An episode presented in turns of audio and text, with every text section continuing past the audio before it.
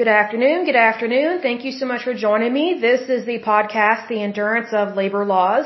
I'm your lovely host, Lesley Sullivan, and today is episode 189. This one is short and sweet. Um, today we're going to take a look at a Superfund site located in the Northern Mariana Islands. They only have one in terms of Superfund sites, so that's really good. So as I said, this is going to be short and sweet. So the name of this one is PCB Warehouse. It's located in Garapan, uh, Saipan, if I'm pronouncing that correctly, S-A-I-P-A-M.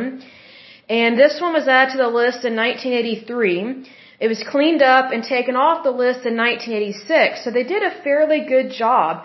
And this one, it was pretty bad, my personal opinion. The problem with this one was they had 21 drums of polychlorinated biphenyl waste and three crates of sodium arsenic, uh, or arsenite, I should say. And so they removed it, uh, but I just wonder if they just removed the, the waste and brought it inland to the United States. That's my only concern.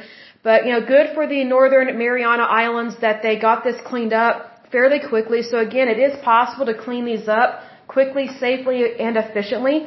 I just wish this happened more often in regards to these Superfund sites because if something affects the environment, it affects you and it affects me, and that always concerns me.